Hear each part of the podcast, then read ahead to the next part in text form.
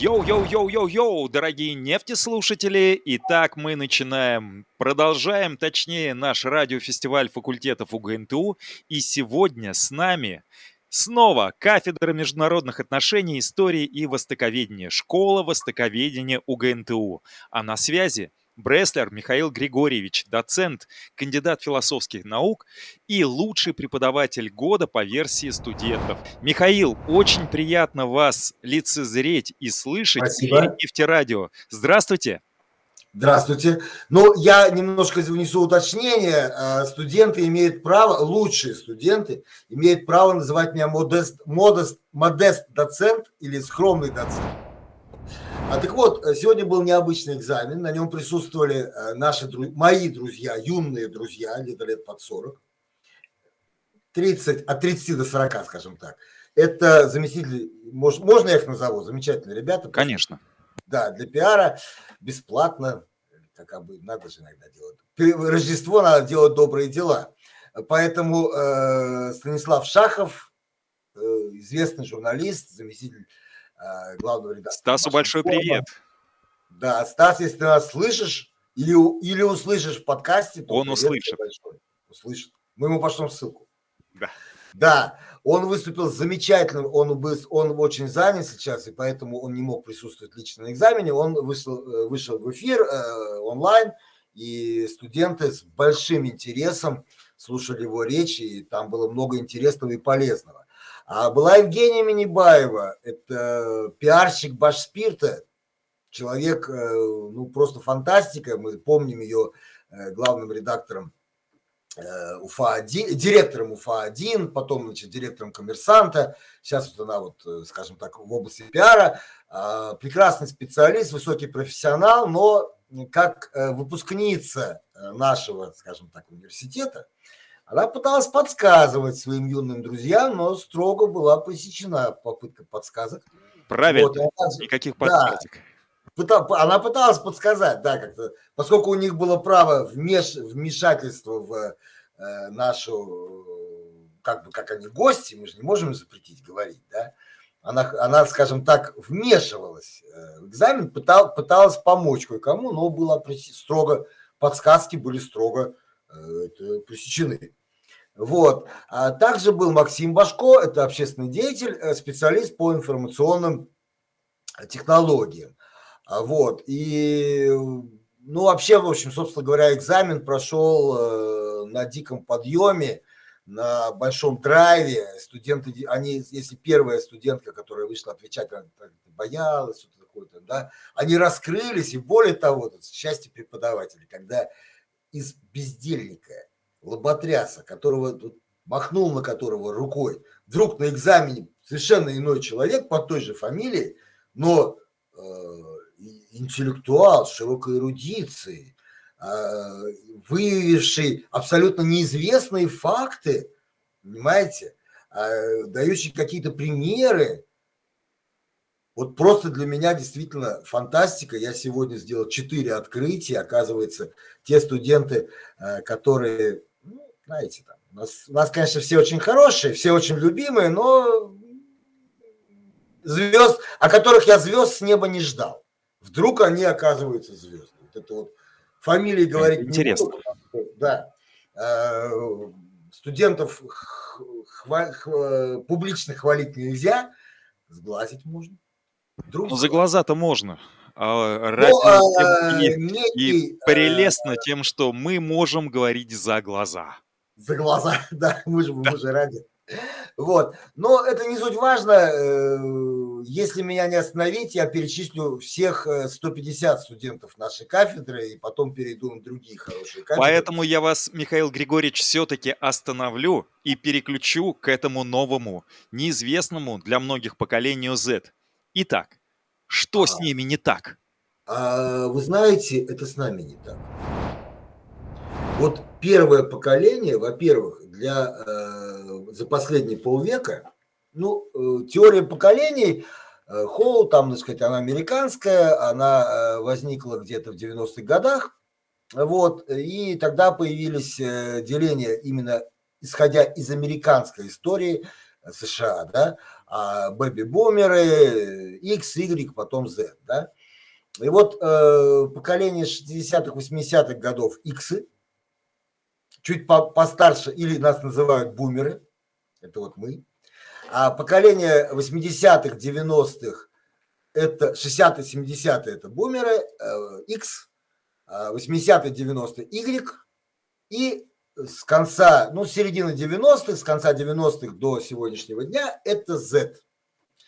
Мне вот. очень приятно то, что я попадаю в поколение Y все-таки. Как хромосомы, мне это... Не, я бы не сказал, что это очень хорошо. Но будем да, считать, что вы лучший представитель поколения. Поколение – это всего лишь возрастная когорта. Да. И там есть люди выдающиеся, есть люди плохие, разные, да.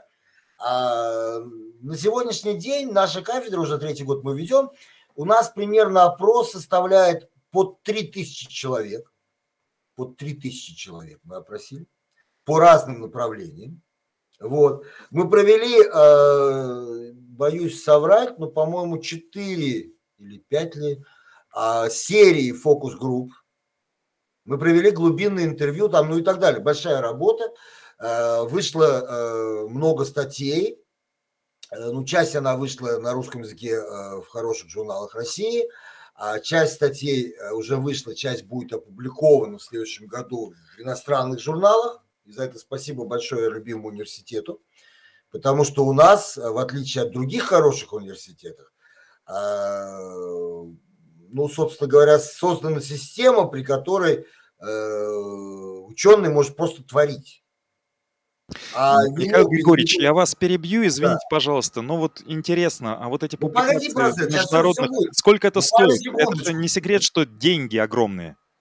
Что? В смысле, где а, деньги? Публикации. А, нет, нет, эти деньги платит наш любимый университет. Ну вот я хотел либо спросить. Либо потом компенсирует угу. э, затраты на создание статьи. Угу. То есть, э, как бы так, то есть это все серьезно. Вот. А переводят на английский язык, если, например, я неплохо владею английским, то есть профессиональный перевод. А более того, я не занимаюсь э, уже административными вопросами. Э, если редакция приняла статью, то далее специальные люди, специальные структуры университета, они уже работают с редакциями, платежи, если есть необходимость такая, там какие-то, значит, э, оформления, все это вот полностью от этого мы освобождены. Ну, то есть это действительно огромные деньги, огромный труд огромного количества многих людей, да, именно есть, э, науке, да, науке на самом деле развиваться. Конечно. Для исслед... И более того, что э, я же работал раньше, как ты знаешь, в другом хорошем университете, так вот э, количество публикаций за 10, за 15, э, нет, за 10 лет в том университете и 3 года в Уфимском государственном техническом у меня уже давно сравнялись, и теперь даже э, в полтора раза больше я сделал публикаций за 3 года, чем за 10 лет там. Ну, это серьезный показатель. Это благодаря системе, то есть просто да. эта система нефтяного, я, я э, счастлив, как я для себя понял, принцип нефтяного университета, это тебе дают все и вжимают и тебя до конца. Хорошо, да. хорошо. Дают все, все возможности, но при этом, естественно, и спрашивают. Вот. Но э, мы стараемся как бы э, соответствовать высокому статусу, который опорного вуза и все такое. Окей. И теперь поколение Z. Что мы выяснили за три года? Вот. Мы выяснили первое. Во-первых, это поколение Z наше, оно глобально, оно очень похоже на американское, на китайское. Мы, э, вот наши студенты, и в том числе и ваш покорный слуга, на этой же неделе, я забыл сказать, но это уже мелочи, участвовали в российско-китайском форуме, Э, переводе точно на русский язык, это поколение Z счастливая жизнь. Ну, это китайский вариант, они любят такие вещи цветистые. Вот. А мы участвовали в форуме, и мы увидели, что китайская молодежь, тоже э, центениалы, так, Z-центениалы можно назвать, вот, они очень похожи на наших. Те же проблемы, те же, как бы, э, тоже мировоззрение. Вот. И э, вот это первое. Второе мы выяснили, тоже ужасно интересно. Значит, в отличие от вашего уважаемого поколения, Илья, вы романтики. Вот Y – это романтики. Это сто процентов. Ну, я не имею в виду вас лично, нет, конечно. А вот, да и а... меня тоже, да. Нет, ну, вы музыкант, вы творческий да. человек. Э, то есть, э, а э, инфантилизм, он откуда возник? Ну, в 90-е годы, 80 конце 80-х, родители выживали, просто выживали.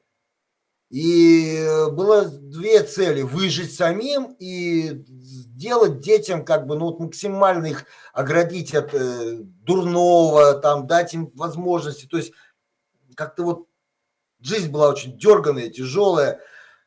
Правда. И Нет, мои сыновья... Я хотел да, отметить, что, э, что мне приходилось тоже выживать, поскольку как раз я из 80-х годов, и пока я учился, все поменялось, а родители уже были пенсионеры, и я вынужден был работать. Я вынужден да, да, да, да. И вот это вот, э, с одной стороны, романтика... К инфантилизму, да. Да, вот с одной стороны романтика, с другой стороны ваше поколение страшно давит. Я же просто давно преподаю в университете, да, Игорь да. я преподавал тоже вот страшно доверчивые. Они ищут, они очень много видели зла, и когда есть человек, который э, желает им добра, да, они вот как бы тянутся прямо вот как, не знаю, э, как это красивое сравнение, но как к брату, э, как э, близкому человеку, доверчивость. И вот все эти МММ, ведь это тоже игры, по большому счету. Верно. Вот. Что такое Z? Z выросли в стабильном обществе, Z выросли, э, они прекрасно подготовлены. Более 70% поколения Z отмечают, что они проходили обучение творческим вещам. Это музыкальные школы, танцевальные, художественные студии. То есть профессиональное обучение. Игреки, э, как правило, самоучки. Сам э, играл, учился играть на гитаре там, и так далее, да? Вот. То есть, э, ну, не как правило, то есть игреки где-то процентов 30-40 самоучки, остальные вообще о творческих э, вещах не думали. Z, они хорошо подготовлены. Во-первых. Во-вторых, они, как бы я сказал, развивались в спорте, в искусстве.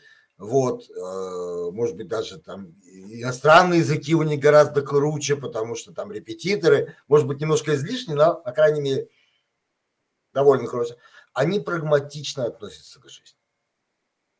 Если для э, студентов Y важнее была игра, ну просто вот это там движуха, игра, ура, то эти, нет, эти нормальные ребята, они тоже любят шутку, они тоже любят э, там потусить, что называется, ну нормальные люди. Но при этом они очень четко знают свое время. Лекция, они оценивают лекцию информативно или неинформативно.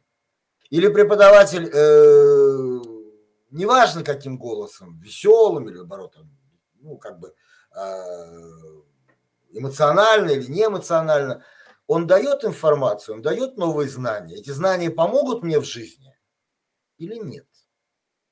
И вот главное для преподавателя, я считаю, для себя вывел, угу. это на первых лекциях, первых занятиях э, убедить студентов, что, ребята, это ваши деньги, это ваш бизнес это ваша будущая работа, ваш кусочек хлеба. А, вот Z это понимают. Кстати, по поводу кусочка хлеба, это я цитирую своего преподавателя, на лекции которого мы, лоботрясы, ничего не писали, а там кто, я там девочки ручку гладил, кто-то там, не знаю, целовался, кто-то обнимался, а преподаватель, доцент X, он с кафедры говорил, доктора, я же медицинское образование, студенты, это ваш кусочек хлеба. А для нас это было в советское время абсолютно пустой звук, потому что мы знали, что кусок хлеба нам обеспечен, будет распределение, будем работать, нам наши 100 рублей заплатят и так. Вот. А для игреков э, понимание э, богатый, бедный, богатый, успешный, бедный, безуспешный, это как бы вот такое, да. Z они прагматики. Они э, прекрасно знают, как бы планируют свое будущее вперед. И причем планы не обязательно связаны там карьера, успех, миллион. Нет. Одна девочка мне сказала, окей, я получу диплом, вы думаете, я хоть день буду работать по специальности? Я говорю, ну как же?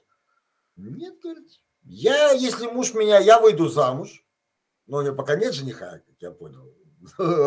Я выйду, закончу, диплом получу, выйду замуж, у меня будет много детей, я буду детей учить китайскому языку и английскому. Ну вот это, я понимаю, что это как бы, э, ну, некая доля тут э, юношеского еще романтизма и все такое у этой юной леди, но в то же время, кстати, хорошо учится она, старательно, она учится для того, чтобы потом детей своих учить. Понимаете? А я говорю, ну а муж меня бросит, пойду работать, у меня специальность есть. Как-то так. Это тоже интересный момент. А вот, интересное наблюдение. Да, безусловно. Ага. А ты понимаешь, а самое интересное, э, они на нас смотрят немножко свысока. Это серьезно. Они живут в цифровой среде, о которой мы, в которую мы пытаемся адаптироваться. То есть можно сказать, что если предыдущие поколения мы приходили к кому-то в мир, в дом, да, условно, и старшие товарищи нас чему-то учили, то здесь Учиться надо у студентов, у этой молодежи. Вот именно учиться сетевому мышлению, сетевой логике. А они э, и стараться, например, да, те же учебные процессы я стараюсь адаптировать именно под Z, каким образом, чтобы, а, ну, у нас э, было, я еще застал там, а, от руки писать реферат, еще какие-то были там странные такие задания – Угу. Вот, э, непонятно зачем.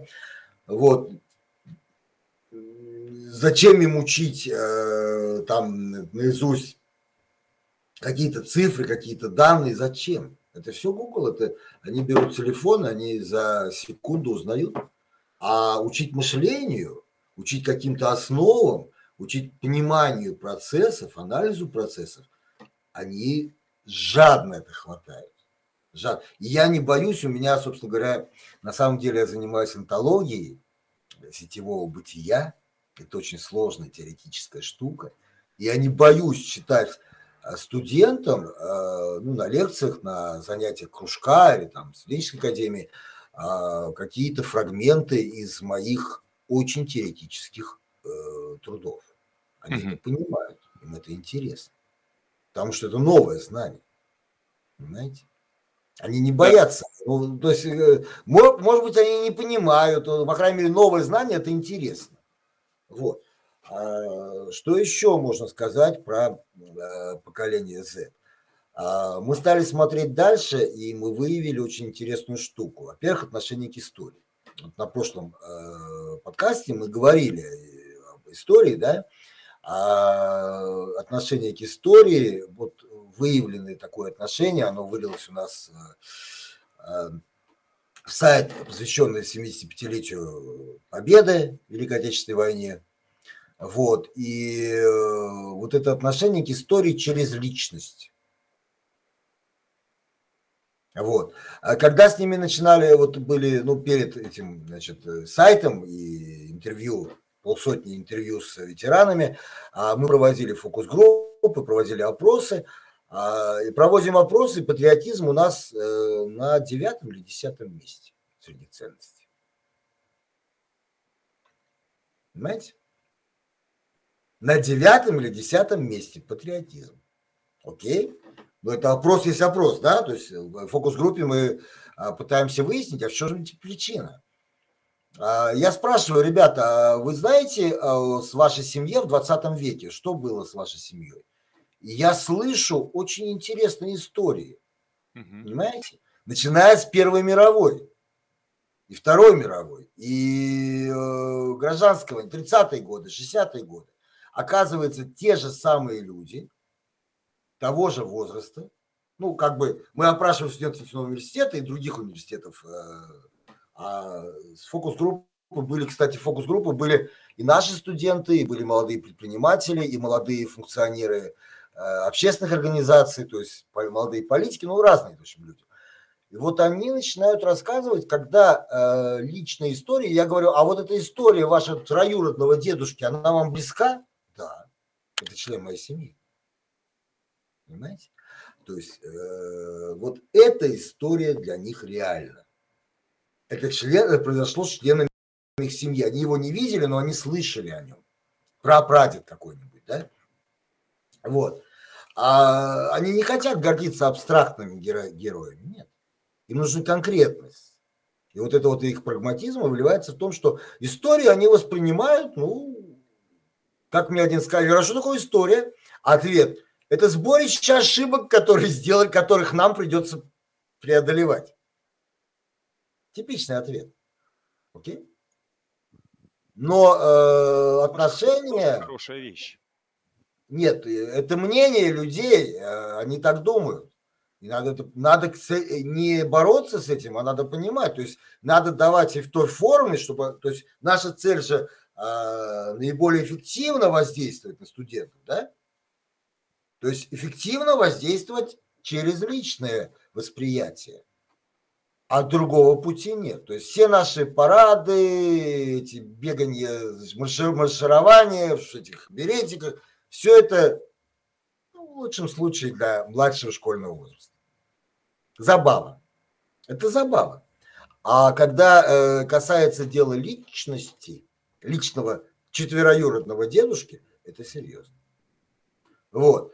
А, поэтому здесь, э, ну и потом для них история уже 91 год, э, значит, распад СССР, для них уже эта история примерно как Куликовская битва.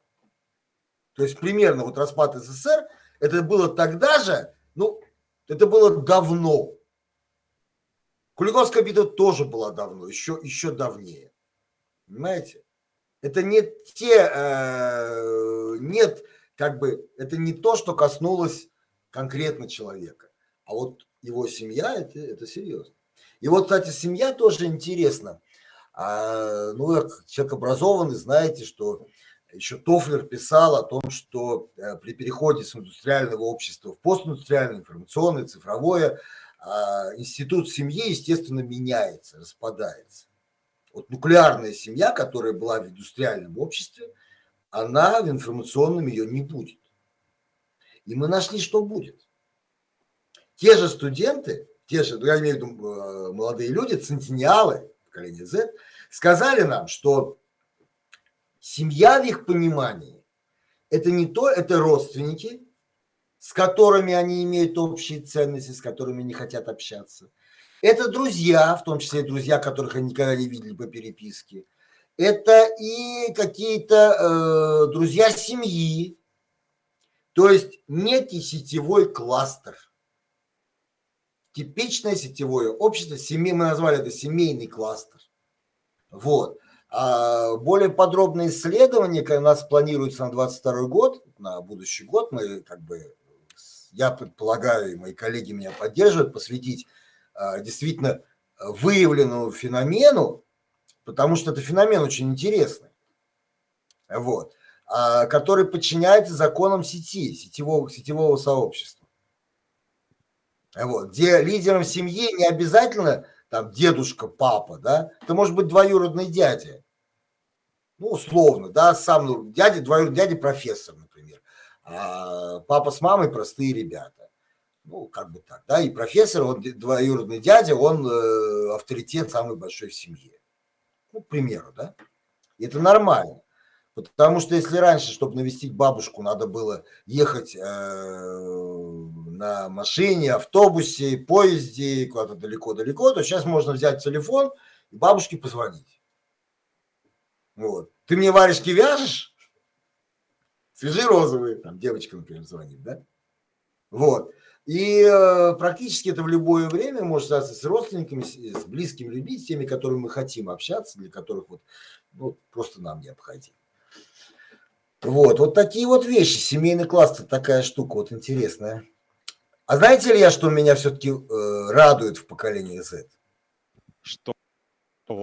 Меня радует, да. А, меня радует, я процитирую слова одной барышни, которая написала, конечно, наши родители, бабушки с дедушками, они цифровых технологий не освоят никогда.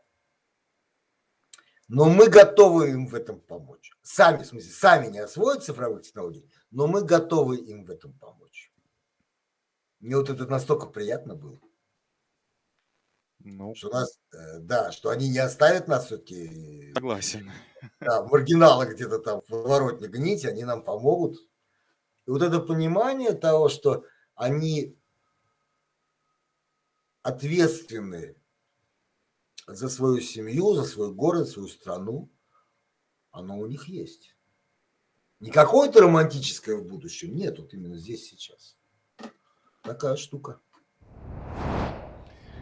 Да, э, достаточно понятно, достаточно понятно, Михаил Григорьевич. Я напоминаю всем нефтеслушателям, которые присоединились к нашему эфиру, то, что сегодня мы беседуем с доцентом, кандидатом философских наук, лучшим преподавателем года по версии студентов Бреслером Михаилом Григорьевичем с кафедры международных отношений, истории и востоковедения УГНТУ. И поднимаем те вопросы, которые волнуют как преподавателей, так, конечно же, и вас. И вы знаете, Михаил Григорьевич, у нас осталось несколько вопросов с предыдущей нашей встречи, и я позволю себе их озвучить.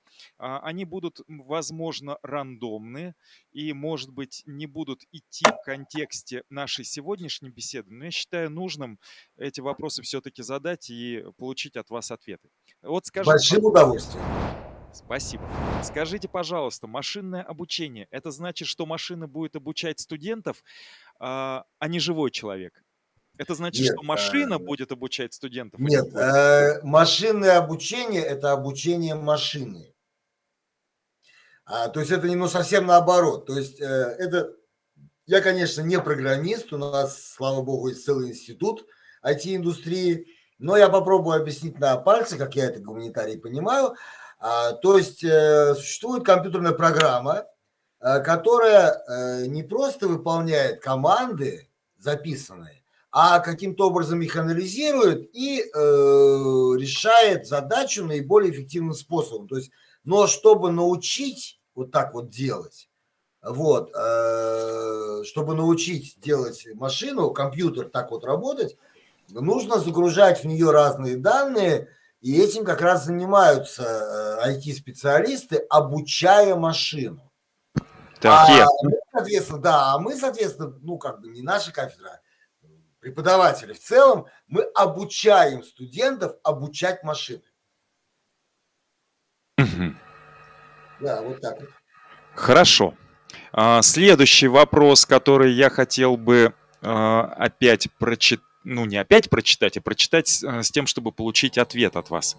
А в чем сегодня может помочь кафедра э, конкретно по всем этим модным штучкам цифровым? Э, я думаю, что имеется в виду как раз и машинное обучение, и искусственный цифровые интеллект. технологии в целом, да. Да, цифровые технологии. Ну, первое, чем, чем не может помочь кафедра, не может помочь. Она не может помочь сдать зачет, если человек не э, готов, э, не прочитал книги и не выучил. Совершенно вот правильный ответ. Вот. А, однако кафедра может помочь тем, что у нас э, вообще в университете уже где-то, по-моему, года полтора, или может чуть меньше, чуть больше, у нас идет такая большая трансформация – и мы вводим, в том числе и в гуманитарной области, мы вводим э, понятие цифровая дипломатия. Вот предмет буквально э, он начнется, э, по-моему, в следующем году. То есть сейчас идет разработка программы, разработана уже программа цифровая дипломатия, цифровая, цифровой пиар. Вот. Аналитика политических процессов и так далее. То есть все, посто... сегодняшний экзамен, который мы принимали, медиатехнологии – он построен на, э, в том числе на изучении э, программного обеспечения. То есть вот так вот человек э, шел на востоковедение, думал, что там чистая гуманитарщина, что там только языки выучить и все, а его заставляют открыть пакет аналитики Microsoft и полностью в нем разобраться. Вот полностью. То есть я, я даю гарантию, что распаковали так называемую распаковку этого пакета – Э, ну, понятно, как пользователи, естественно, мы не программисты же все-таки. Вот. Э, как пользователи, это у меня 100% распаковало пакет. Вся, вся группа BRA-19. Они поняли, что таблица Excel это не только табличка с циферками, да, или там расписание на, ну, таблица расписания, там, не знаю, чего-то там. Вот, а очень важный инструмент для анализа именно в нашей а, гуманитарной области, для политологического анализа, для анализа семантического ну, и так далее. То есть, вот. Я не понял, и более того, там изучение, э, у нас такой предмет сетевые технологии, там тоже математические модели, там... Э, математические модели. Угу. Что? А... Теория, теория графов. Для тех, кто помнит математику, теория графов. Но в самом ее конце, то есть э, современной теории уже 21 века. Вот, теория графов. Вот, и фракталы наши студенты знают, матрицы фракталов, значит, мы рассматриваем и так далее. А, то есть э, кафедра усиленно работает над... Э, собственно говоря, мы сами переобучились на самом деле. Мы переобучились в Винополисе, в Сколково. Это не так просто, это ведущие школы. Э, мы постоянно взаимодействуем с, со специалистами IT-индустрии, и практиками и нашего университета. Вот. А, да-да. Ну вот. Так что, если есть желание у студента, кафедра может помочь ему очень освоить и свободно ориентироваться и идти дальше нас, развиваться. Илья, простите? Да, я тут немножко экспериментирую со звуком так, и кое-чего добиваюсь. А, и еще у нас есть один вопрос. Сейчас я его обязательно прочитаю. Почему такое внимание fake news вообще? И что такое fake news, давайте напомним нашим нефтеслушателям. Уважаемые нефтеслушатели, вы уверены, что вам это нужно знать?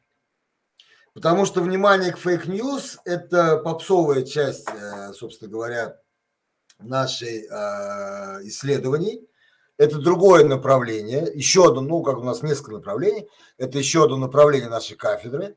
Вообще-то это называется среди узких кругов специалистов разведкой по открытым данным.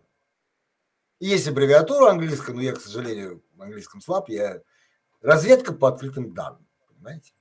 Вот. А fake news – это одна из часть открытых данных, которая используется, а, которые с нами исследуются. А внимание э, скорее не к fake news, как таковому, да, а которое на слуху, о котором часто говорят, э, у нас есть печатных работ много, и выступлений, конференциях, а часто говорят э, в средствах массовой информации. Скорее это внимание к постру, постправде, феномену, опять же, цифрового информационного общества. А дело в том, что Э, на самом деле люди всегда врали. И вот, э, вы знаете, вы слышали такой термин «газетная утка»? Да, вот хотелось э, мы... Да, вот сегодня мой студент, господин Серебрянский, Пожалуйста. Глеб, Глеб Серебрянский, я с удовольствием называю его имя, потому что он утка это наш убил, он нашел, откуда взялся, откуда взялось это устойчивое выражение. Утка-утка. А, оказывается, э, в 18 веке в Бельгии, ну или в Нидерландах, в общем, где-то там, а, журналист решил сделать эксперимент. Он сказал, что все его читатели доверчивые люди, и они готовы поверить во что угодно. И он печатает в газете, что по данным ученых, академиков, Утка кушает как 10 человек. Столько съедает пищи за свою жизнь, как 10 человек. Вот. Ну, вы знаете, э, он сам не понимал, что он сделал. Вот, он это сделал ради шутки, это, может быть, было 1 апреля, вот это, это кстати, господин Серебрянский не рассказал, скорее всего, это какое-то было шуточное было Э, была шуточная статья, но она была такая наукообразная статья в газете. Да, люди поверили. Люди стали писать в эту газету, какими кормами кормить эту утку, чтобы 10 человек, и как потом э, одна утка, она же маленькая, да, 10 человек, э, если она ест столько, сколько ей кушают 10 человек, почему же 10 человек не могут насытиться одной уткой? Обсуждались, это было серьезное дело, все обсуждали, все искали этих ученых, там были написаны вымышленные имена, ну, какого-то вымышленного университета. Вот, искали ученых, писали в газету, что не могут найти этого университет в Британии, причем, естественно, иностранный, да, британские ученые. Вот.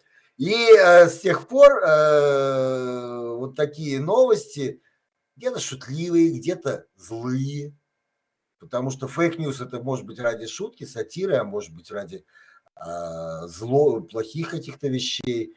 Э, fake news, э, мы, вот мы видим, например, в ковидной вот этой истории всей, что э, всевозможные ложные новости, они привели к тому, что ну, почти половина населения у нас э, воздерживается от прививок, от вакцинации, это все очень плохо, эпидемия продолжается.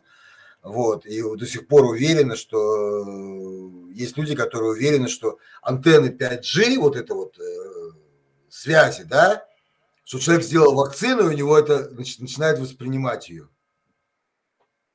Принимать эти сигналы, смс принимать головой без, без смартфона.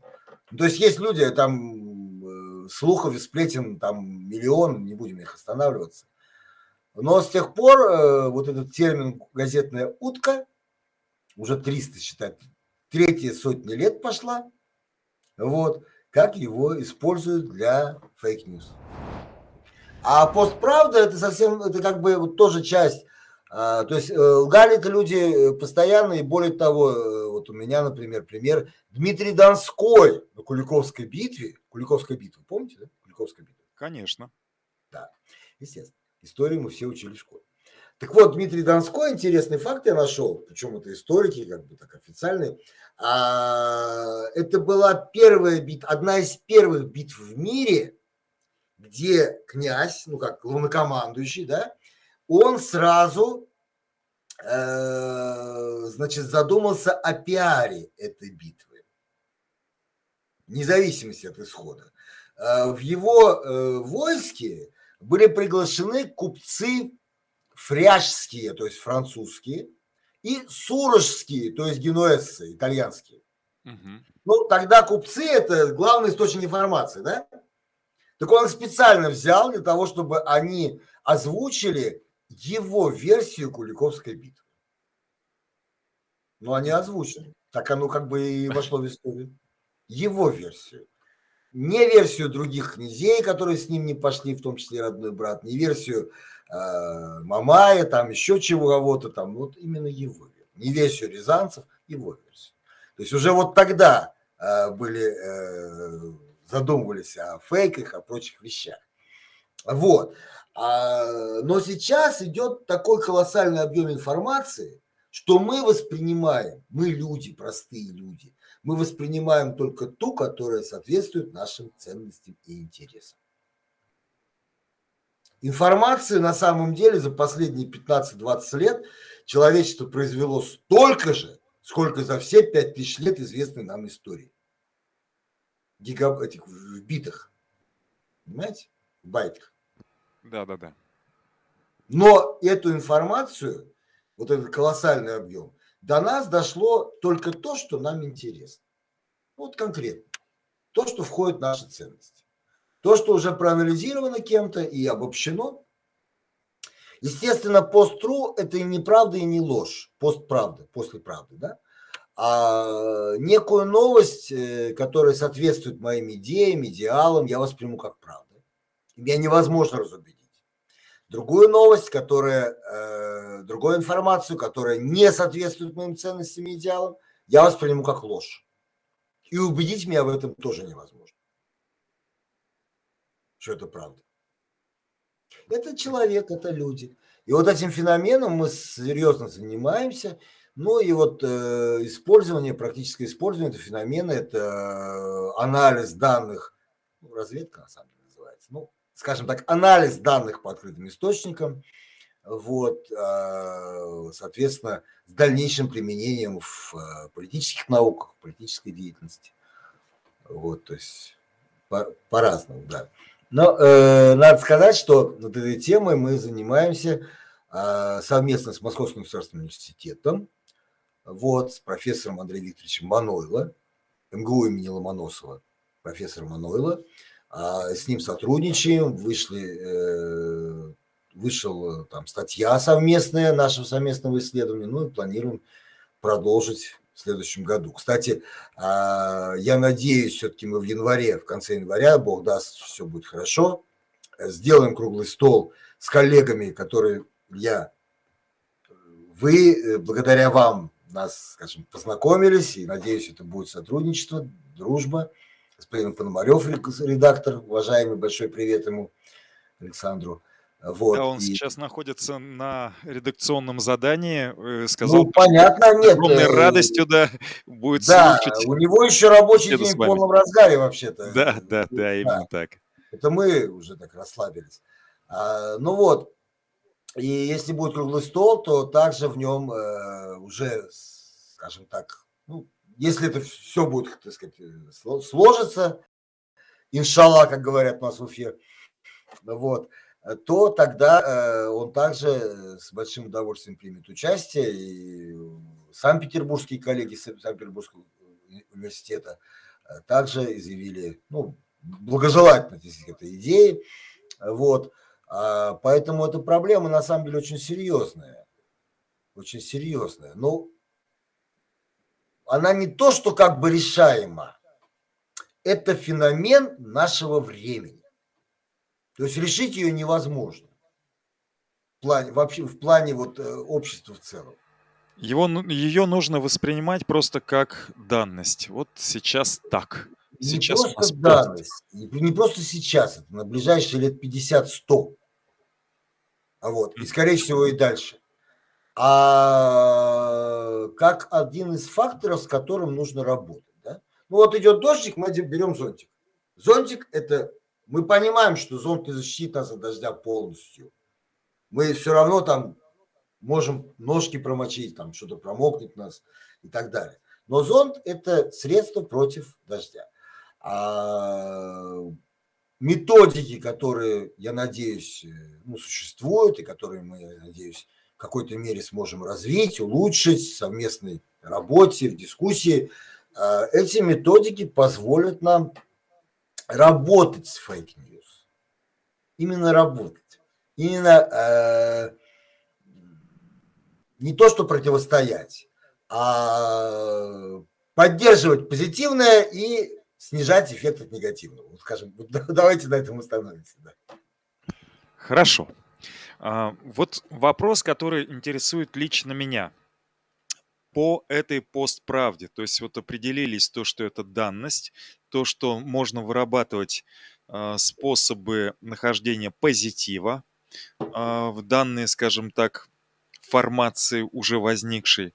А скажите, пожалуйста, а вот в принципе, в принципе, а не является ли создание вот миров у такого атомизированного общества, поскольку я считаю, что это все равно э, следствие атомизации общества, э, не вот эм, еще раз повторюсь, да, сам начинаю путаться, потому что э, не, вот, вот создание своих миров у членов атомизированного общества, оно ну, вообще вот, э, как можно его сегодня оценить? Не несет ли это угрозу для традиционного общества, к которому мы привыкли, поскольку были в нем рождены и воспитаны? Ну, э, у меня ответ грустный. То общество, которое было, его больше не будет. Угу. А, да, на самом деле, вот я, э, есть разные подходы научные, у меня, я нахожусь, на, я э, поддерживаю стадиальную парадигму, то есть было общество э, архаичное, потом аграрное, индустриальное, потом цифровое. Дальше будет там, через сто лет будет что-то еще, не знаю пока. Вот, но на сегодняшний день, во-первых, атомизации уже нет. Как может быть, сколько у вас э, друзей ВКонтакте, Фейсбук, ну, в любой социальной сети, примерно, в общей сложности? Ну, друзей так же, как и в реальном мире, единиц. Нет, нет, не а друзей, вот друзей, которым вы обни, обни, готовы обняться и рассказать сокровенное. Да. Подписчиков, ну, которые читают ваши тысячи. материалы.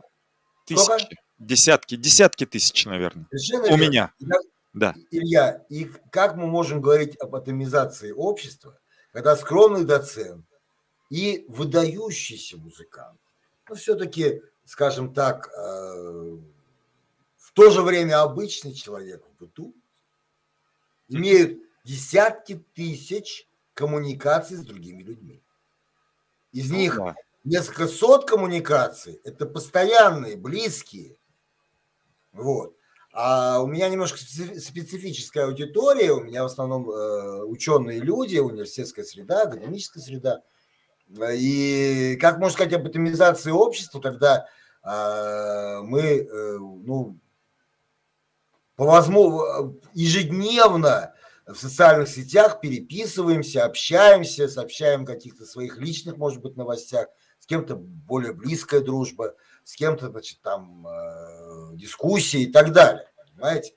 То есть вме, э, вместо атомизации 60-х, 70-х годов, она тогда была, кстати, в Советском Союзе атомизации это не было.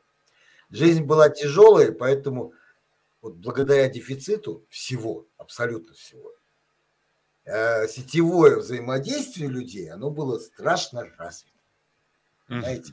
Ну, чтобы купить да. колбасу нашим папам и мамам, вот, э, надо было либо э, идти там в 5 утра, э, вставать в очередь, стоять 2 часа и купить эту колбасу, либо иметь связи, так называемые. А что такое? Это где есть коммуникация. Ну, не было WhatsApp. Блат. Блат. Блат. Ну, вот Блат, это, понимаете, Блат немножко другое. Это если вы занимаете какую-то высокую должность и можете э, оказывать услуги людям и в ответ получать другие услуги, это же не у всех. А все остальные, они искали связи. Вот, ну, можно было сказать Блат тоже, да, такое было слово. Но э, прежде всего это обычная коммуникация, обычное сетевое взаимодействие. Вот. Да через вашего троюродного брата не лечит зубы, а через моего там, через мою пятиюродную сестру вы устраиваете ребенка в детский сад. Ну и, и, вот, и вот, вот так вот завязано. Сейчас все это быстрее, сейчас это все в социальных сетях. Э, кстати, марафон вот этой новой наука мы провели, я провел только благодаря Фейсбуку. Серьезно. Угу. Я э, выложил пост, ребята, кто может поможет э, значит, э, связаться с управлениями образования в городе Солитамак и Нефтекамск. Просто так написал. Получил в личное сообщение от определенных людей, а, которые э, обладали связями с теми людьми, которые знают это управление образования. И мне пришли телефоны, мне пришли контакты, и таким образом я э, познакомился с замечательными людьми а, в Нефтекамске, в э, Солитамаке, новые друзья, это прекрасно, да. А, опять же, сетевое взаимодействие, и э, вот сегодня завершилось у нас как бы такой микромарафон, я думаю, он продлится в январе, начнется снова, дай бог. Вот. И вот это вот сегодняшнее ну, мероприятие этой недели, это как раз и есть вот это сетевое взаимодействие. Вот. Э, российско-китайское форум, где участвуют наши студенты, это Facebook. А там получилось так, он готовился, это очень серьезное мероприятие, готовила Высшая школа экономики, МГУ, но там что-то... Э, и одна из организаторов, дама, она написала в одной из групп в Фейсбуке, вот, и другой человек, мой друг, ну как друг, френд, да, он сказал, что вот есть в Уфе Брейсхер Михаил, может вам помочь с э, вопросами, там нужны были еще выступающие студенты. Вот, все. И мы уже разговариваем с Москвой и э, городом Хуньюнь, это рядом с Хабаровском. Представляете? Буквально да. за 2-3 дня. Вот. Это очень интересно. Нет, какая атомизация? Чтобы, Я... чтобы атомизироваться, нужно идти в дауншифтинг куда-то в глубокий-глубокий лес отшельником, да, там, ну, не знаю, где нет интернета, электричества, куда-то, куда-то туда. Ну хорошо, Михаил Григорьевич, ну вот смотрите, а, давайте возьмем, а, хотел сказать гипотетическую. Да, кстати, о, простите, я, я, я, я же много болтал, на вопрос вас не ответил. А, так вот, традиционное общество, да. его не будет. А, какие-то элементы останутся, потому что вот архаичное, которое было примерно 6-7 тысяч лет назад, да, архаика, там шаманы, все прочее, оно тоже какие-то элементы остались. Например, мы плюем тьфу-тьфу, говорим через левое плечо, да. А если вернулись, ушли из дома, потом вернулись в дом, зачем-то забыли, надо в зеркало смотреться. Ну, какие такие вот да, вещи, суеверия. Они остались. Они не столь серьезно нами воспринимаются, но как бы они есть. Так что э, традиционное общество, оно люди-то живы-здоровы, слава богу, оно ошибка не изменится, но вот информационное цифровое общество, оно будет занимать уже всеобъемлющую часть. Вот как раз об этом хотел задать следующий вопрос. А, как вы считаете, Михаил Григорьевич, а, вот развитие такого цифрового общества, о котором мы так немножечко вскользь поговорили, будет ли оно помогать поколению Z добиваться результатов? И в чем будет выражаться этот результат. Я постараюсь проиллюстрировать свою мысль и свой вопрос вот на таком примере. А, каких-то 25 лет тому назад для того, чтобы а, попасть в музыку, скажем так, да, то есть попасть на фестиваль, увидеть себе подобных, поучиться чему-то, а, мне нужно было записать свое демо, отправить его почтой России, ждать месяц, пока э, письмо с моей музыкой дойдет до организатора фестиваля, потом ждать месяц, пока он послушает, дальше месяц ждать, пока до меня дойдет ответ с приглашением на фестиваль. да. Ну, ну нет, вот я вот рассказываю, да, я, для нас пример, даже без Что, подождите, Почта имеется в виду бумажная почта. Вот да, бумажная почта, да, не вот, электронная. Вы, конверт, вы да. правы, да, я, я не, да. не А телеграмма – это э, такая бумажечка, на которой были длинные полосочки с буквами. Да, на ленте приклеены. Да, да, которые да, набивали на печатной машинке, вручную ну, приклеивали на бумажку, вручную, потом бланк доставляли. Э, механическая, но это, в общем, так, довольно интересная штука. Так, Итак, и, проходило и... три месяца а, до того, чтобы получить ответ на что-то. Мы с нетерпением ждали эти ответы и приглашения на фестивале, потом выезжали физически и, э, и находились в круге себе подобных и были очень счастливы. Я до сих пор вспоминаю эти времена как одни из самых лучших, поскольку э, общение с себе подобными и те, кто лучше меня, заведомо, а, опытнее, интереснее, это, конечно, незабываемая школа. Благодаря этому я многому научился в жизни и, опять же, э, с огромной благодарностью вспоминаю. Так вот, прошло 25 лет. А, сейчас все решается через электронную почту в худшем э, варианте, в лучшем варианте это мгновенно через мессенджеры все делается. А, но я хочу сказать то, что я хочу сказать то, что а, наблюдая за современной музыкой, я не вижу серьезных прорывов, серьезных талантов, а, серьезных реализаций. Они, безусловно, интересны, они находят отклик у молодежи, я, безусловно. Я не соглашусь с вами, подождите, ну, подождите. Ну, но я доскажу мысль. Да, да, слушай, слушай, да, да, я да. понимаю, да, да, все-таки, да, все-таки доскажу, э, выражу мысль. Значит, я не нахожу каких-то серьезных прорывов. В лучшем случае я э, ну, это мое восприятие, ну, так субъективно очень говорю. Э, я слышу все то, что уже было когда-то сделано, то есть ну, никаких революций в музыке я не наблюдаю. Хотя общество стало более открытым, и, как мне видится, возможностей стало больше. Вопрос.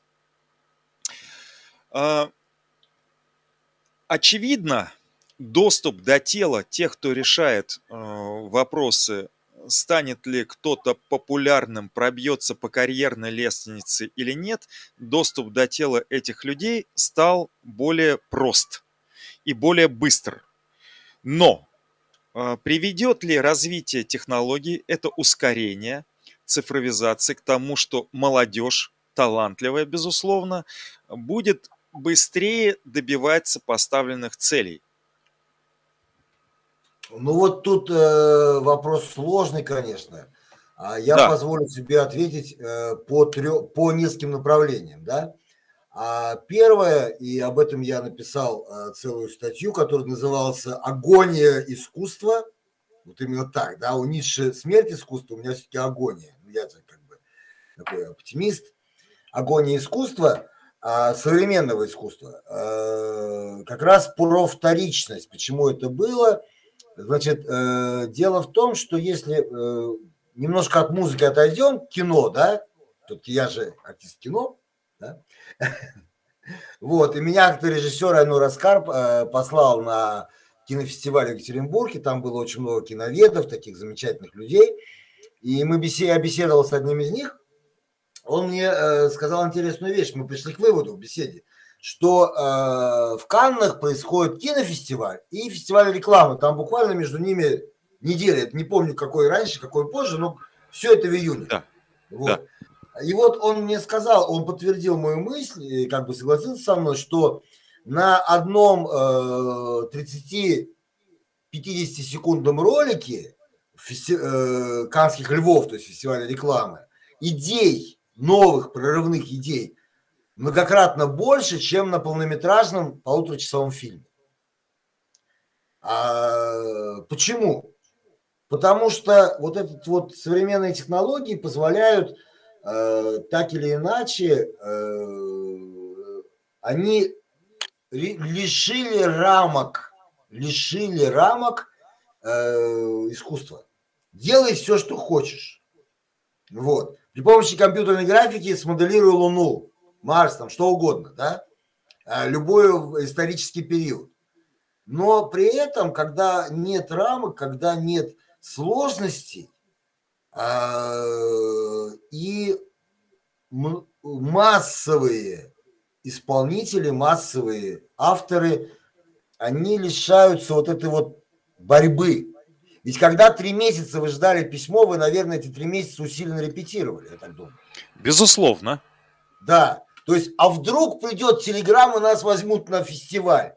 И поэтому вы писали новые песни, вы э, работали, ну, я условно, я, конечно, я прошу прощения, я дилетант, Э, в этой, у меня слуха-то нет, вот, в этой области. То есть вы, стара, вы понимали, вы были начинающие музыканты, вы понимали, что вам нужно э, писать новые песни, вам нужно работать над каждой нотой, вам нужно придумать какие-то э, новые ходы, потому что три месяца полной э, неуверенности и никаких гарантий, что придет ответ «приезжайте», да? Мог же прийти ответ «извините, ребят, до свидания», и таких ответов тоже, наверное, приходили, да, или я вначале?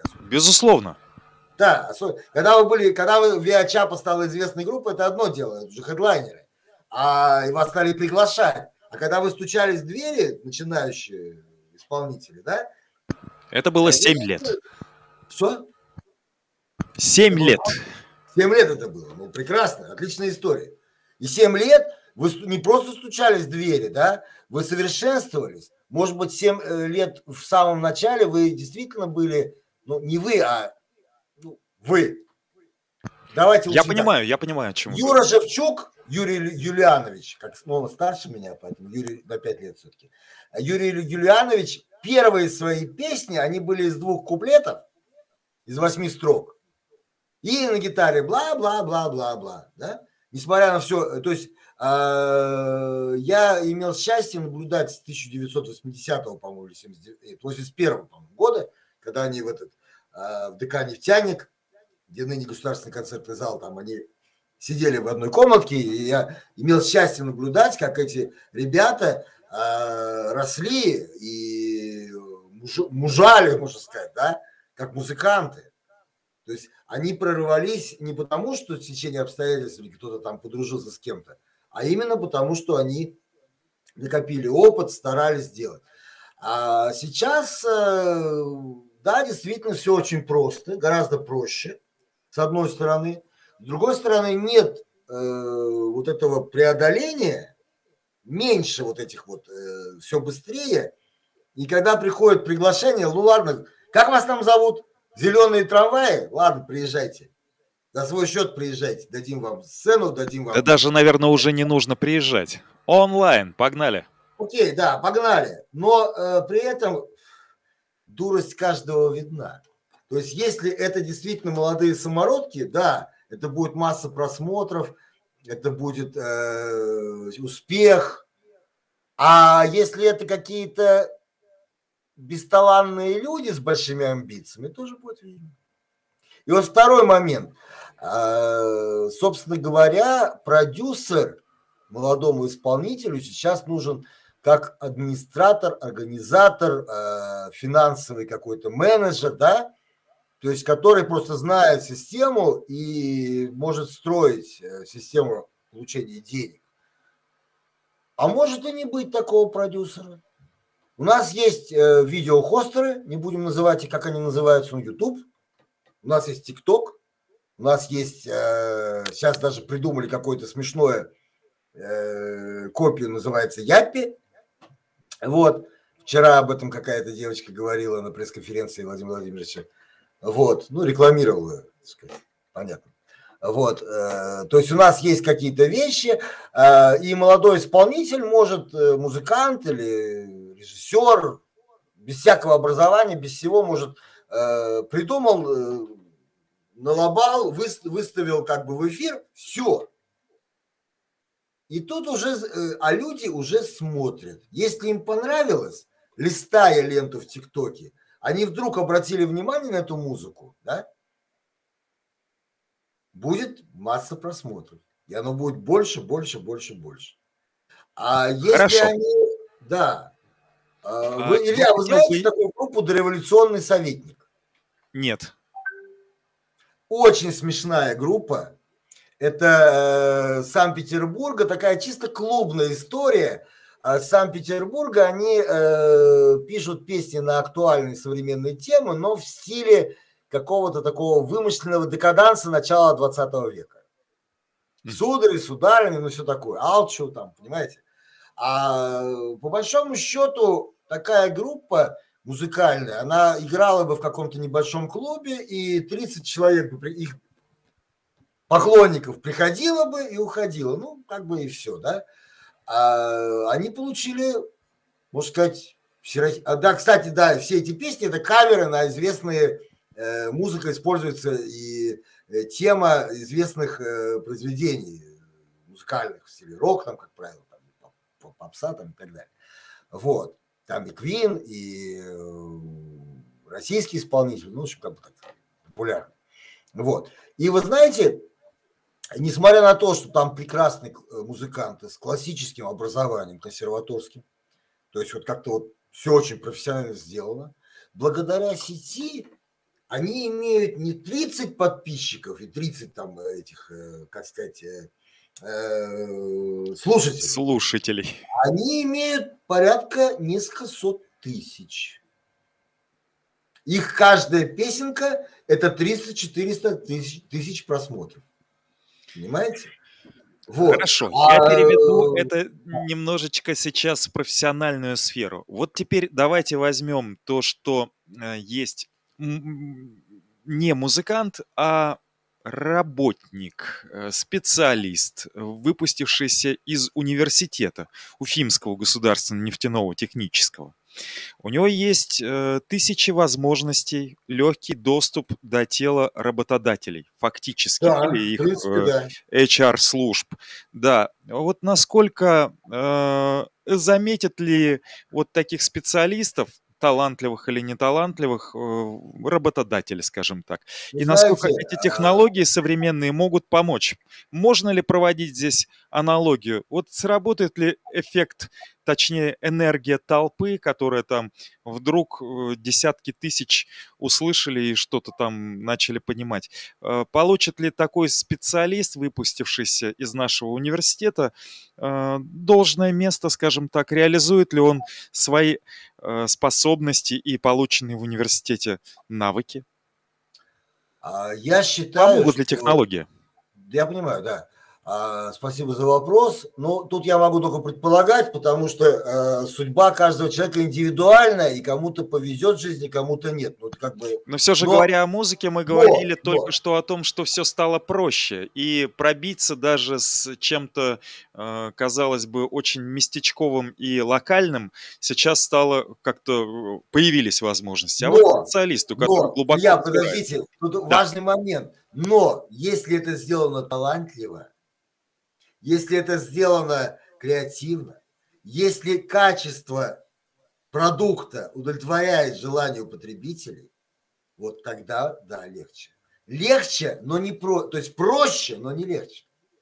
Ведь, э, Илья, я, я никак нигде не музыкант, но мне кажется, когда вы придумаете мелодию, это долгие часы раздумий, э, каких-то, значит, э, прорывов, вдохновения, ну и так далее, и так далее, и так далее, да?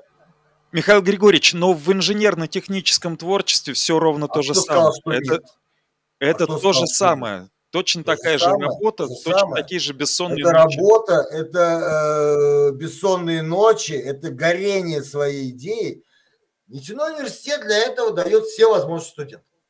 Во-первых, э, четыре года человек может выступать на научных конференциях, может заниматься предпринимательской деятельностью, может заниматься там инженерной деятельностью а, и засветиться, что называется, да, на тех местах, э, где профессиональные научные конференции, инжен... профессиональные там хакатоны для айтишников, ну и так далее, да. То есть он есть возможность проявить себя. Это раз. Второе. Не только на и, кстати, на кафедре тоже. Второе. А есть система практик. И э, молодой человек, когда одно, э, ну, мы понимаем, так сказать, есть масса анекдотов про практикантов, да, он приезжает на практику, забивается в уголок, берет журнальчик, водичку газированную и сидит там две недели, ничего не делает. Ну, не надо. О нем никто не берет, он сыт, сыт, как говорится, обут одет, все, с ним никуда не лезет, себе там руки-ноги не ломает, оборудование не испортит, слава богу, хорошо, да. А есть другая история, когда студент э, приезжает на практику, и э, как было с моим младшим сыном, это я хвастаюсь, он, закончил, он закончил ФТТ, да, а он э, учился не очень старательно, он был довольно лентяй и больше уделял внимание КВНу, чем курсовым. Вот, шаляй-валяй. Потом он приезжает на практику, Сургутнефтегаз. Он видит наших земляков, уфимских ребят, которые э, заслужили своим трудом и серьезным, вот, как сказать, ну, своей добросовестной работой высокие посты с большими зарплатами. Он видит, и он начинает, он полностью изменился. То есть вот человек, там, три года шаляй-валяй, четвертый год полностью подменили парня. Это серьезно подменили. И он старается, начинает учиться, он защищает диплом на отлично. Дипломный проект.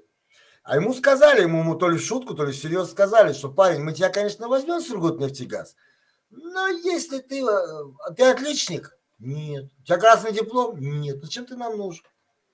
Вот защити диплом на 5 возьмем. Ну, скорее всего, даже, может быть, была и шутка.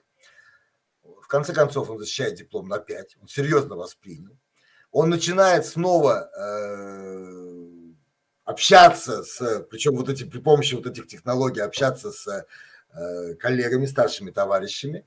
И в результате он 7 лет э, свою карьеру он завершил начальником цеха в 25 лет. 25. А он стал начальником цеха, у него больше 100 человек в подчинении, колоссальный объем оборудования, проработал он 5 лет, в этой должности, ну, потом сейчас при, переехал в Москву, то есть за, решил заняться другим э, видом деятельности, это тоже нормально, кстати. Так что если человек понимает, э, что его работа, его будущая профессия для него важна, и что э, родители, так сказать, э, будут ли его кормить, не будут, это как бы, э, то он, э, если человеку интересно, он занимается э, своим делом, неважно, он студент, или он профессор, или он э, рабочий, или он там, не знаю, министр, человек, если любит свое дело, он достигнет успеха, я считаю. Михаил Григорьевич, это очень показательный пример, и я здесь услышал и о новых технологиях, и о цифровом мире, и о э, неизбежности необходимости присутствия в мире реальном, с тем, чтобы просто... Вот тут, кстати, кстати я, вот, можно я перебью вас да? на секундочку? Да, да, да. Уточню, что нет, для Z нет разницы. Это и есть реальный мир. То есть мы с вами разговариваем сейчас э, посредством... Отлично. Э, Хорошее очень дополнение. Да, угу. или мы бы беседовали с вами... Нет, понятно, что мне приятнее, как бы, поскольку товарищи старые, мне приятнее было бы с вами беседовать с чашей кофе. Это Конечно. Да. Но э, у нас слишком напряженная жизнь, и если мы захотим с вами встречаться там за месяц, мы будем договариваться, или там за неделю, да, просто мы много работаем, слава богу. Вот. А, но при этом э, для центениалов как раз вот они понимают, что между интернетом как таковым, да, реаль... нет как таковой реальной, там, виртуальной жизни. Э, виртуальная жизнь – это игра компьютерная, да? Угу. Вот игра, игра, вот играюсь, я тоже играюсь, там, я не буду называть, потому что это очень э, классические игры, герои меча и магии, я там раз в год играю там казаки, ну, такие очень старые, олдовые игры. Цивилизация первая? Э, нет, я что-то мимо пропустил, я так в ней не научился играть, потому что а, я тогда, значит, э, ну, я занимался рекламой, ты помнишь, и в моем рекламном агентстве в эту цивилизацию все играли, а я только сидел кричал, что вы не работаете, играете в цивилизацию. Поэтому как-то я это пресекал и сам так и не научился. Что-то мне не очень понравилось, там как-то сложно все. Вот, а ну, герои меча и магии, там лошадки скачут, потом там, тролли, гномы, что-то такое. Вот. И э, здесь, понимаете, э, то есть э, нет э, реального, нереального мира. Это просто часть нашего мира, которая перемещена, не то что перемещена, она как бы вот в сети, ну, как-то так. Михаил Григорьевич, и у меня тогда крайний вопрос. Мы находимся... Можно сказать, последний. Уже... Я сейчас слово крайний Может быть, даже последний, да. Может быть, даже и последний. В этой а, передаче. Как пойдет, как пойдет, как пойдет. да. Михаил Григорьевич, а вот скажите, пожалуйста, а, ну, не секрет а, для вас, я точно знаю, и, может быть, для кого-то это будет открытием, но старорежимных людей есть достаточное количество. Достаточное количество, может быть, измеряется в единицах на сотню, может быть, в десятках. Здесь трудно давать э, четкие оценки, но все же старорежимники есть. Кого я называю старорежимниками? Тех, кто распечатывает Excel на бумаге, скажем так, да? Тех, кто слушает музыку в компакт-плеерах или там, не дай бог, на кассетах, что я сам очень приветствую, но так или иначе. Есть ли шансы у старорежимных людей в этом мире новом, который прямо уже создан, и возврата к их старому миру э, уже никакого нет, есть ли шанс у них встроиться в эту систему, реализовать свои э, наклонности и свои таланты и добиться э, результатов, ну, скажем, карьерных результатов? Могут ли они с учетом всех своих вот странностей, скажем так, да, чтение бумажных книг, э, рисование э, кисть, Я могу кистью. вам сказать, что на моем столе сейчас лежит вот э, Хайдегер, на моем столе лежит Жильделес. Хорошо, но вы все-таки... Человек... на столе, там еще что-то лежит, я просто не буду всем показывать. Да, человек из из прежнего мира, который все-таки очень гибко, очень гибко. Но есть ли возможности у э, старорежимных людей, молодых людей, а, встроиться в этот мир, или им придется создавать свою собственную реальность? Как вы считаете? А, вы знаете, вот очень правильно вы сказали, а, что э, собственная реальность. То есть, в принципе, информационное общество не требует от человека ничего. Не хотите, не надо. А, я знаю, что э, уважаемые есть профессора, вот, и, э, значит, эти профессора, которых э, пишут от руки э, труды, а секретарши их переписывают. Ну, там секретарши, любовницы, аспирантки, там кто попадется под руку, они их уже вгоняют в компьютер, да? Вот. А на самом деле, если тут надо опять же разделить на, два, на две части, первое, человек, молодой человек не хочет, просто экстравагантный молодой человек, да? Вот. А, ну, чудак, скажем мы, да?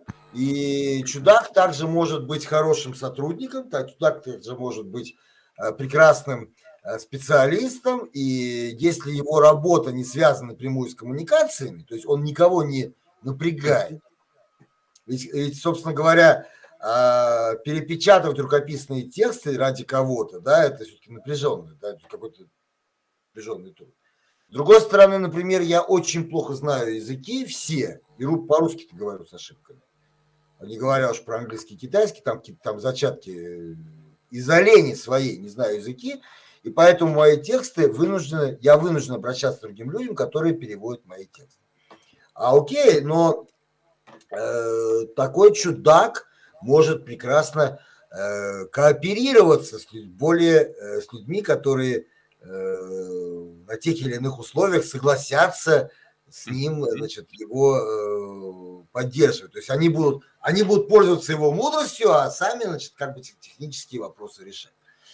Это первый вопрос. А второе, э, если, например, ну, условно говоря, там, кого мы можем взять, да, вот первых мы рассмотрели как экстравагантных молодых людей, которые э, занимаются чудачеством хорошо. Ну, это вторые... чудачество, да, это милое чудачество.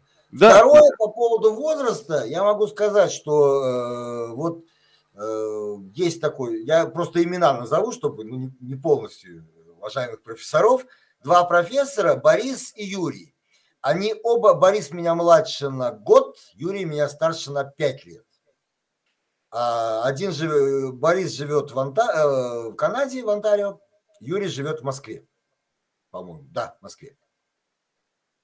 Или в Ростове, ну неважно, в, в России.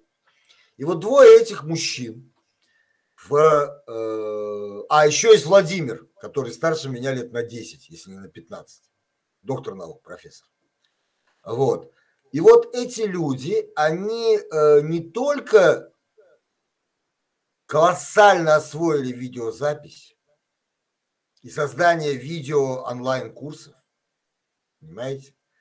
А не только, то есть они в цифровых технологиях, в образовательных технологиях, но меня выше, наверное, на 5 голов. Но и молодежи, они выше тоже как минимум на одну голову. Вот и все. Моя мама, царствие небесное, а, в возрасте 90 лет – она имела аккаунт в Фейсбуке. Угу. Вот, правда, этот аккаунт ей внук сделал, э, ну, неважно. А ныне здравствующая, тоже это получается моя бабушка моей невестки, тоже дама весьма почтенного возраста, 80 плюс, скажем так, да, ну, просто вот некая из Санкт-Петербурга эта дама, так она не только э, она прошла, будучи уже и далеко за 80, она прошла курсы фотошопа, Adobe Photoshop. Вот. Она занимается фотографией. Она э, активный пользователь социальных сетей. Ну, у нее есть время, она пенсионерка, ей это интересно. Правнучку нянчить и заниматься такими вещами. То есть, в принципе, э, технология, она настолько адаптирована под человека, Э, дружественный, так называемый интерфейс, что не так сложно все это вы, э, узнать, если вам это нужно. То есть я пытаюсь, э, для молодежи я пытаюсь, давайте вместе придумаем, а какая профессия у человека, чтобы он полностью э, был вне цифровых технологий. Да. Какая профессия может быть? Не задумывался, но как вы считаете? Знаете, я, секундочку, я вам скажу, Значит, на одном из э, мероприятий, где, которое посвящено цифровым технологиям, я вдруг встречаю коллегу, нашего бывшего преподавателя, доцента нашего университета нефтяного, который сейчас работает в сельхозаграрном университете. Я говорю, а ты что здесь делаешь? Вы что, к коровам эти компьютеры, что ли, поставили? И он как-то даже немного обиделся, вот. И он, значит, вы, выдал мне длинную тираду использования цифровых технологий в сельском хозяйстве. Оказывается, то есть э, работая фермером, работая в сельском хозяйстве, там масса цифровых технологий, которые помогают, э, ну вот, как бы в этой, во всех этих работах. Да. А, Так что какую профессию мы придумаем? А вы знаете, может быть, писатель. воспитание детей. Воспитание детей э, в возрасте до трех лет. Вот такая нянечка. Янечка. Я не вижу здесь цифровых технологий. Возможно, я не прав. Так не вижу. Радио няня, или как это называется. То есть э, сейчас есть э, достаточно недорогие, кстати, а, устройства, которые следят за, э, прошу прощения, подгузником. Вот ребенка. А мама, она же, если мама, маленькие детки, она же должна кушать, приготовить, дома убрать, там, ну, понятно, да? Вот. А если она еще работает, должна за компьютером посидеть. Вот. А она не может, э, вот э, есть цифровые технологии, которые следят за ребенком. Вот, облегчает труд женщины. Ну, Согласен. не только женщин, вообще родителей. В 80-е, когда стал популярен очень heavy metal, hard rock, э, скажем так, да, э, многие классические музыканты э, говорили, ну хорошо, а что ты будешь делать, когда электричество кончится? То есть молодой человек играет на электрогитаре, и вопрос такой, что ты будешь делать, когда кончится электричество? Как вы ответите? Что будут делать новые, значит, мастера, которые реализуются в цифровом пространстве, когда закончится электричество? Ну, когда закончится электричество, вот, во-первых, оно э, не закончится, потому что если электричество закончится, если закончится электричество, это будет э, гибель цивилизации как таковой. Вот. А если попадет в условия, где нет электричества, э, хороший гитарист, heavy metal, который играл, он бу- будет играть то же самое на акустической гитаре. А что будет делать э, представитель Гитарист, креативного ударит, класса, допустим, стрелять. дизайнер? Рисовать будет руками. Руками. Он умеет? Первое задание до сих пор. Вот э, мой Так. кузен учился в архитектуре в начале 80-х, поступил, мы ровесники, поступил на ОСИ, да, архитектуру. Первое задание, и оно сейчас, я спрашивал у коллег, оно осталось. Первое задание, одно из первых заданий, это взять квадратик 10 на 10 сантиметров и э, его расчертить вертикальными горизонтальными линиями. По-моему, тушью все это делается на ватмане. А, по-моему, э, один миллиметр, что ли, надо расстояние. Понимаете, да? То есть вот э, линии должны быть Миллиметровочку сделать. Да, да, да, да, сделать миллиметровку. Э, Я боюсь ошибиться, может быть, 2 миллиметра. но вот, то есть задание такое и на том же оси, и у нас на факультете, э, на нашем институте э, значит, на дизайне, они ручками работают все. Прекрасно. Хорошо. Кстати, вы А. знаете еще такой момент? А, Я когда был, ну, не знаю, когда это мне было, но еще школьником, по-моему, а я, значит, как раз искусство Сальвадора Дали, Пикассо, я сказал, да это ерунда, любой намазюкает. Он говорит, «Про- мне ответили, простите, сначала классическая школа рисунка у того же Пикассо, Пабло Пикассо, да, я потом, когда был в Барселоне, я видел действительно его картины, посещение врача, у него есть такая картина замечательная в классическом стиле. То есть сначала классическая школа рисунка, а потом уже творчество. Вот. А что будет делать бездельники, бестолковый, бесталанный человек, то он Так. сейчас ничего не делает. Он и при электричестве ничего не делает. Спасибо. Я уверен, что Рамштайн, э, вот эти вот Линдеман, Тим Линдеман, а, вот это он спел «Любимый город», хоть вот недавно в каком-то фильме Да. он спел, да? Вот. А, он же пел это нормальный вокал, э, без э, этих огня, без э, гитар, э, я прошу прощения, я как дилетант раз говорю, то есть без всего этого рока он просто спел э, акапелла, вокал. Потому что он петь. Согласен. А если бы он петь не умел, то, пардон, электричество не поможет. И у меня еще есть три вопроса. Мы заканчиваем Дальше. наш радиоэфир на нефтерадио. Я напомню, что в гостях, а даже не в гостях, а а, полноправным хозяином эфира был сегодня Бреслер. Да, да, да, так и должно быть. Так и должно быть, Михаил Григорьевич. Был Михаил Григорьевич Бреслер, доцент кафедры международных отношений, истории и востоковедения, кандидат философских наук, лучший преподаватель года по версии студентов УГНТУ. Вообще-то А, у меня к вам любимый это гораздо гораздо более Да, серьезно, До нежели 31 лучший. декабря 2021 года студентам я разрешил называть меня просто любимый преподаватель. А, э, Чтобы вы поняли, мы же востоковеды. И Да, я это, понимаю, э, куда идет отсылка. Там Ким Чен Ир так, Ким Чен Ир Да, так да, да. да. Любимый Любимый лидер. руководитель. Да, любимый руководитель. Михаил Григорьевич, э, три коротких э, вопроса и три коротких блиц-ответа. По минуточке, пожалуйста. А, Через 20 лет все умрет, останется только телевидение. Как вы считаете, через 20 лет э, умрет все общество, останется ли только цифровое? Да нет.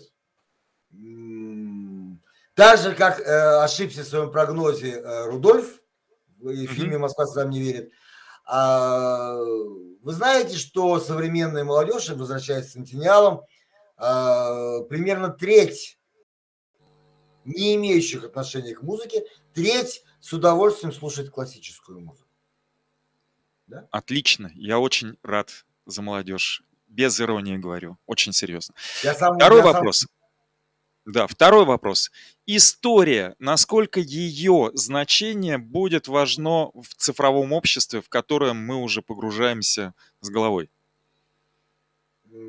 Ваша кафедра называется «Международных отношений, истории и История востоковедения». востоковедения, да. Но вы знаете, э, скорее всего, история из, я надеюсь, по крайней мере, очень надеюсь, что история из разряда э, политической науки, да, служанка буржуазии, там, не знаю, там, Так. служанка пролетариата, станет, э, в конце концов, вернется и станет действительно наукой. Вот. Прикладной, Где, э. Да, где будут изучаться э, древние манускрипты, факты, там какие-то раскопки монеток и так далее. То есть вот то, то, в чем, в принципе, она и должна заниматься. Мне очень это нравится, я тоже хочу верить Я тоже, эту я, сомневаюсь, что Да. так будет, конечно. Знаете почему? Буквально э, 30 секунд. Да. А, историю удобно использовать для а, аргументации чего угодно и как, как угодно. Потому что э, событие, которое случилось давно и которое уже никто не видел лично, да, можно интерпретировать в любом э, виде, в любом качестве. И этим самым доказывая любую идею. Поэтому, к сожалению, э, моя мечта о том, что история станет только наукой, э, это, скорее всего, все-таки романтические мечты. Спасибо. И третий, крайний, или, как вы сказали, поправили Последний. последний вопрос. Последний на сегодня. Да, всю жизнь мою сознательную, начиная с юности, ну, я уж детство не беру, с юности и, э, надеюсь, вот зрелостью, которая, которая вроде бы как наступила у меня, э, мне казалось, что международные отношения – это удел а, не широкой части нашего общества, да, очень узкой части Подождите, подождите, общества. я прошу прощения, Я Илья, а вы вообще Да. как, э, когда в школу ходили, в какие годы, если не секрет? Я закончил школу в 89-м. А, ну тогда все 89-м. понятно. Да. Мне всегда казалось и кажется, что международные отношения это э, ну, не для всех, мягко говоря. Вот, хотел бы вам задать вопрос. Как вы считаете, э, станут ли международные отношения в цифровом обществе э, прикладными настолько, насколько являются отношения, допустим, между двумя друзьями, живущими в соседних квартирах?